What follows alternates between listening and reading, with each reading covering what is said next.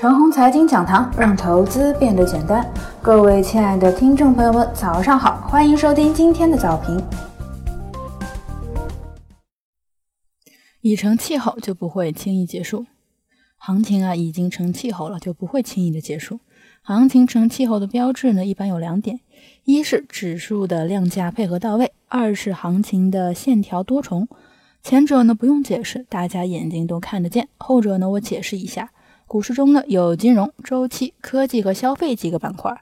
如果说啊，行情启动以来呢，一直像八月的行情一样，只有科技区域活跃，其他区域趋冷，甚至于是反月，这就是线条单一。线条单一的行情啊，一般出息不大。看眼前的行情呢，你就应该懂了。线条呢是很多重的，已经成气候的行情啊，就不会轻易的结束。即使真的要结束，也绝对不会因为二零一八年熊市一样的因素而结束。二零一八年熊市的诱发因素呢，是国际形势的恶化。一轮熊市的主要因素呢，在进入牛市之后的第二浪还有点作用。牛市第二浪啊，会有熊市的影子。二零一九年的五到八月调整就是本轮牛市的第二大浪。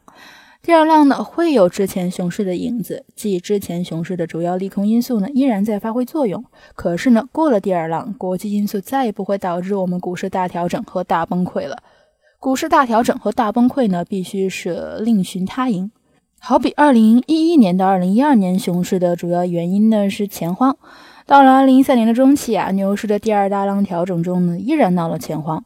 之后股市过了第二大浪之后，再也没有钱荒了，而是走向了另外一面，流动性全线泛滥之后呢，引起了股市的高度泡沫化大崩溃。那么此刻啊，可以这样推演：二零一八年熊市的诱发因素呢是国际因素。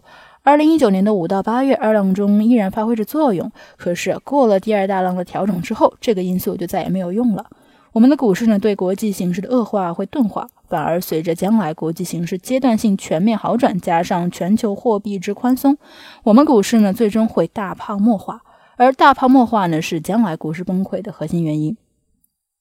个人从一个角度简单说了一下大形势，就算是说完了。接下来呢，看看眼前的市场。因为啊，国际形势动荡，昨日我们的股市呢也动荡了一把，不过走势呢依然很强。至于国际形势到底如何呢？不要听这些政治领导你一句我一句，你只要看看隔夜资本市场就行了。这种事情啊，资本市场的反应呢一般都是提前且靠谱的。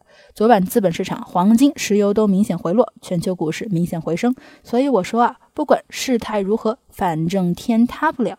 何况是这一年多下来，资本市场呢早就对国际事件不太感冒了。以上就是我们今天的全部内容，祝大家股票涨停。